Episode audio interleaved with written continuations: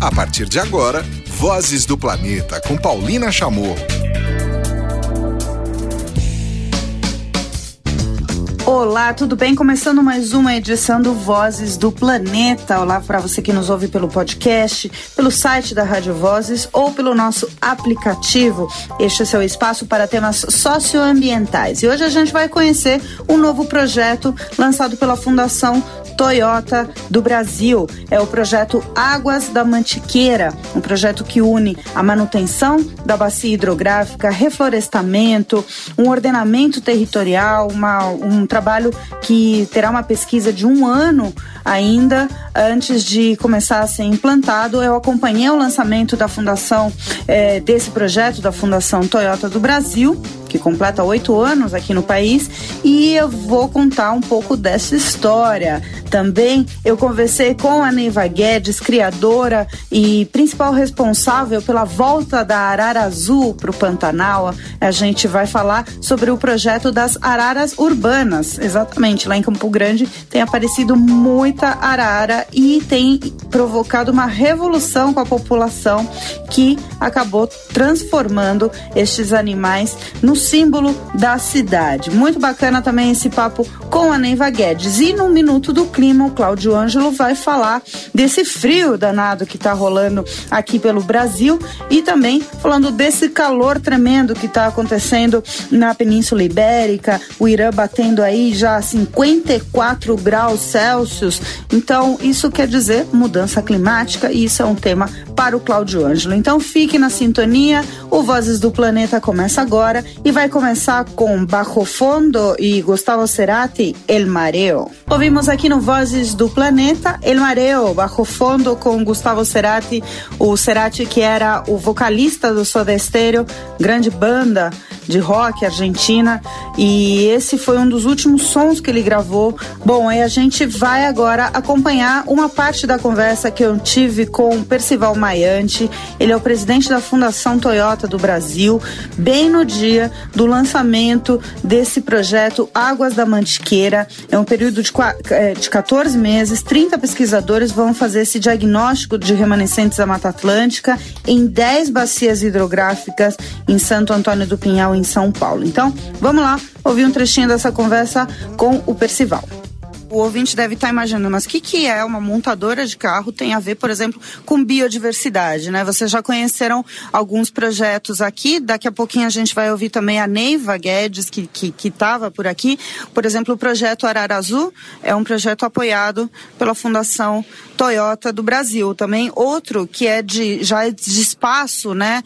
É, que é o projeto Corais, é, Costa dos Corais, que também tem o apoio da Fundação Toyota. E agora a gente vai falar sobre um projeto que junta justamente biodiversidade, é, ordenamento territorial, é, recomposição florestal, num momento onde o Brasil passa, o Brasil e o mundo passa grandes desafios, por exemplo, com a manutenção e distribuição de água de qualidade, né?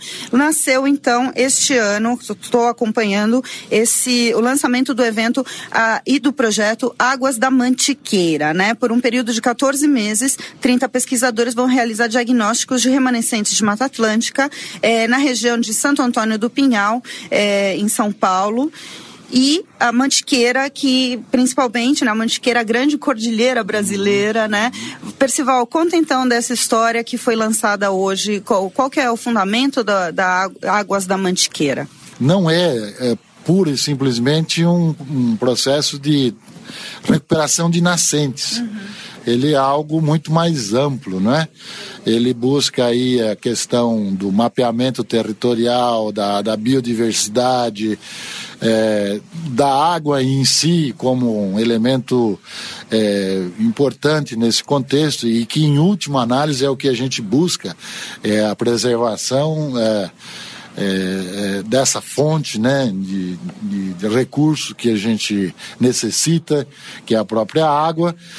É, e eu pessoalmente eu estive lá. Nessa primeira fase nós estamos acompanhando um grupo de cientistas, uhum. pesquisadores que estão mapeando não só o território em si, mas a biodiversidade do local, uhum. né? E daqui a pouquinho a gente segue com mais conteúdo aqui no Vozes do Planeta. Agora pausa para ouvir Jorge Ben, por que é proibido pisar na grama? Ouvimos no Vozes do Planeta, por que é proibido pisar na grama? Jorge Ben. E agora a gente vai conversar com Neiva Guedes, criadora e a principal responsável pela manutenção e pela volta da Arara Azul para o Pantanal. Vamos lá no Vozes do Planeta, eu vou conversar com a Neiva Guedes do Instituto Ararazu. A gente vai atualizar as informações aqui no programa Vira e Mexe. Eu faço referência a esse projeto, né? Ganhou recentemente o reconhecimento do Ministério do Meio Ambiente no Prêmio Nacional da Biodiversidade. É, é, um, é um projeto tocado pela Neiva há quantos anos já, Neiva? 27 anos. 27 anos de recuperação de uma espécie. É um projeto muito emblemático de como é possível, com trabalho de educação ambiental, com trabalho de conscientização das comunidades, comunidades, é, principalmente reverter um quadro que era muito trágico no caso da Arara Azul. Neiva, um prazer te receber. Você sabe, eu sou fã do seu trabalho, do, do, de todo o seu empenho, sua dedicação é, aqui no programa. E é, eu queria começar contando, que você contasse para os ouvintes uma etapa que está indo diferente né, no projeto, saindo um pouco do campo, indo para a cidade, porque está acontecendo essa volta das araras na cidade em Campo Grande, né? Então vocês desenvolveram todo um projeto de acompanhamento, né? Conta como é que é isso. Então, aproveitando é, todo o nosso expertise com as araras no Pantanal, a gente vem acompanhando as araras é, chegando em Campo Grande em 99 e 2000, onde um grupo de 44, 50 indivíduos entre araras calindés e vermelhas chegaram na cidade após uma, um período de escassez de alimentos por desmatamento, queimadas e falta de chuvas na região rural de Campo Grande. E elas chegaram em Campo Grande e se estabeleceram na cidade porque tem muitas frutíferas naquela cidade, tanto nativas, é, árvores do cerrado, quanto exóticas que o pessoal planta para consumo. E com isso elas então encontraram um ambiente propício para alimentação e também encontraram troncos de palmeiras mortas para reprodução. E nessa parte a população entrou ajudando porque ao ver as araras se reproduzindo em tronco de palmeiras mortas, eles cortaram a copa de árvores de palmeiras vivas que eles tinham de decoração, muito usada em paisagismo, e para oferecer ninho para as araras. Então, além dos naturais, que caem naturalmente ou que apodrecem, a população tem contribuído com esses ninhos. E com isso a gente tem a população de araras canindés é, aumentando na cidade em, em termos de reprodução. Para você ter uma ideia, o ano passado foram marcados já 128 ninhos, é, já são mais de 500 ovos postos dentro da cidade e a, a população tem ajudado porque elas, as araras são carismáticas, né, coloridas, uhum. emblemáticas, então as pessoas ao longo do dia, mesmo nas áreas, nas ruas mais movimentadas, da janela das suas casas, as pessoas estão vendo as araras. E um fato interessante que a gente tem visto, além das araras, é que primeiro chegaram as araras, fizeram seus ninhos, se reproduziram. E agora, nos últimos dois anos, a gente tem visto outras espécies que eram de interior de mata, tendo é, a oportunidade dos ninhos das araras após o voo dos filhotes, outras espécies também estão vindo e ocupando essas, essas cavidades, como uma ararinha menor, que ela é bem restrita a áreas mais é, preservadas de buritis, e a gente tem bastante buritizais em Campo Grande, até em área urbana, e elas também estão ocupando esses ninhos que as araras é, construíram. Então, depois que voa o filhote da arara, outras espécies estão ocupando. Uhum. E eu diria assim que a população de Campo Grande tem uma relação muito boa com as araras, na realidade com a biodiversidade como um todo, porque é uma das cidades mais arborizadas do Brasil, e a população se relaciona muito bem com a fauna. Uhum. E houve uma votação popular na cidade para escolher uma espécie que representasse a cidade e a vencedora foi Arara Azul. E aí a gente tem um vereador na cidade, o Eduardo Romero, que fez um projeto de lei, então, e a Arara, Arara Azul, não, desculpe, Arara Canindé, virou a ave símbolo da cidade. E a Canindé qual que é? Aquela de costa azul e peito amarelo. Tá. Ela é bastante comum, ela ocorre desde o sul do México até o norte da Argentina, não está ameaçada, mas é, é pouco conhecida no ambiente natural. Então a gente tem visto que a reprodução dela na cidade está até melhor que alguns lugares no, no ambiente silvestre. O fato é que a gente tem observado também que as araras que estão nascendo na cidade estão repovoando o interior. Olha então, só. a gente já encontrou arara que nasceu em Campo Grande a mais de 200 quilômetros da cidade. Então, a população também está irradiando.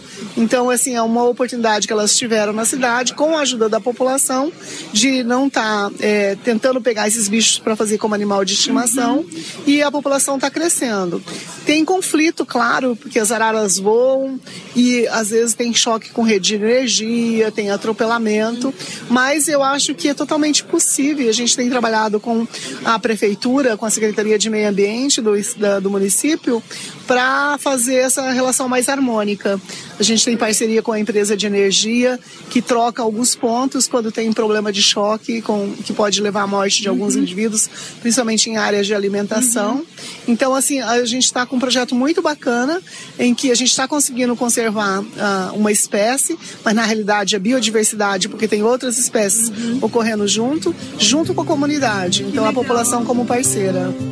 E agora tem Pearl Jam aqui no Vozes do Planeta, Just Breathe. Ouvimos aqui no Vozes do Planeta Pearl Jam com Just Breathe. Hoje aqui no Vozes do Planeta vocês acompanham alguns projetos é, apoiados pela Fundação Toyota. Ouvimos agora há pouco Águas da Mantiqueira e a gente está ouvindo uma conversa com Neiva Guedes do Instituto Arara Azul. A gente vai ouvir agora essa segunda parte da conversa. Qual que é a oportunidade? Bom, claro, você acabou de falar da, que a própria população escolheu, né, é, um animal para ser o símbolo, né, da cidade. Mas qual que é a oportunidade que se abre de você ter uma, uma biodiversidade nativa, né, retornando e criando novos é, passagens né, para outros bichos, mas enfim, imagino que isso, o impacto, por exemplo, numa, na, na população, principalmente nas crianças, já vai crescer com uma outra cabeça, né? De que arara, aves em geral, é bonito de ver na natureza, é bonito de ver solto, voando, ou seja, já começa a criar uma nova consciência e uma nova conexão mesmo com a natureza. Sem dúvida, e a gente tem usado muito isso, esse exemplo, Paulina, para trabalhar com as crianças de escola, principalmente os pequenininhos, né?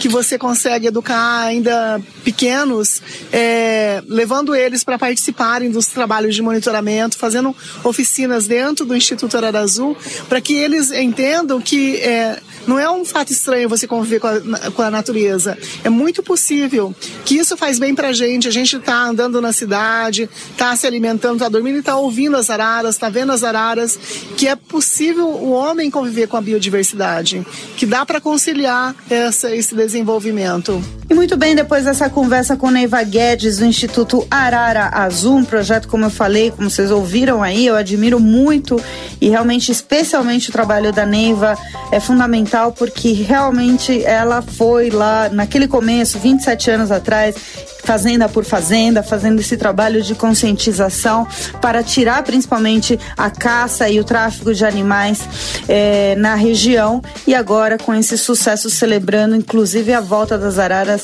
em Campo Grande, muito bacana. Bom, agora a gente tem que falar de clima, temos que falar de mudança climática, né? Chega essa época, muita gente começa a reclamar, poxa, mas e o aquecimento global, né? Agora com esse friozão que tá fazendo na região sudeste, mas até na Amazônia tá frio, viu? E o Irã não sei se vocês viram essa matéria, saiu, bateu 54 graus Celsius. Na Europa tá um calor tremendo também. Enfim, tudo isso é tema para o Cláudio Ângelo, que vai falar agora e vai tocar um tremendo som depois. Vamos lá. Na Rádio Vozes, Minuto do Clima, com Cláudio Ângelo. Paulina, eu imagino que você esteja com frio aí. E de fato, a gente está vendo que o inverno chegou com tudo aí no centro-sul do Brasil e até mesmo em algumas partes da Amazônia, né, por conta de massas de ar que se formam ali no, no Oceano Austral, né, nos mares antárticos, e massas de ar muito potentes que vêm chegando aí ao país é, nesse inverno. Nessa semana a gente viu Belo Horizonte, por exemplo, bater um recorde histórico de temperatura. A média na capital mineira chegou, a mínima, desculpe, na capital mineira chegou a 9,4 graus. Uma das estações do Instituto Nacional de Meteorologia marcou 6,1, é, que é a menor mínima em BH desde 1975. A gente viu, por exemplo, o estrago que as temperaturas altas e a secura fizeram na Península Ibérica, né, especialmente em Portugal, onde um grande incêndio em Pedrógão Grande é, matou 64 pessoas e destruiu uma área de floresta gigantesca. A turma do Climate Central nos Estados Unidos fez um estudo de atribuição desse, dessa onda de calor é, na Península Ibérica e concluiu, com base nos registros passados de temperaturas em modelos de computador, que esse tipo de fenômeno, que até então era muito raro, pode vir a se repetir a cada 20 ou 30 anos. Vários outros extremos de temperatura têm rolado por aí é, no hemisfério norte. Né? As cidades de Phoenix e Tucson, nos Estados Unidos, por exemplo, é, tiveram temperaturas maiores do que 45, 46 graus Celsius é, nas últimas semanas. E é, o pior caso de todos aconteceu no Irã, no comecinho de julho, onde uma cidade no sudoeste registrou uma temperatura de quase 54 graus Celsius que, se confirmada, vai ser a medição recorde de calor do século XXI. Tudo isso, Paulina, é exatamente o que a gente esperaria ver num mundo sob aquecimento global. Um mundo com um clima muito mais variável e com muito mais extremos de frio e calor. Difícil prever onde as temperaturas de 2017 vão terminar, mas certamente este ano será um dos três ou quatro mais quentes da história. E falando em meteorologia, a gente encerra o minuto com um funk da década de 70, de um grupo americano chamado The Meters. É, essa música se chama Doodle Loop, também conhecida como The World is a Little Bit Under the Weather. Muito bem, e com esse funk do The Matters, encerrando mais essa edição do Vozes do Planeta. Lembrando que você nos ouve durante a programação da Rádio Vozes no Notícias do Planeta e pode ouvir esta e as outras edições do programa a hora que quiser, sob demanda. É só acessar radiovozes.com e procurar o Vozes do Planeta. A gente volta a se falar semana que vem. Tchau! Termina aqui Vozes do Planeta com Paulina Chamorro, na Rádio Vozes.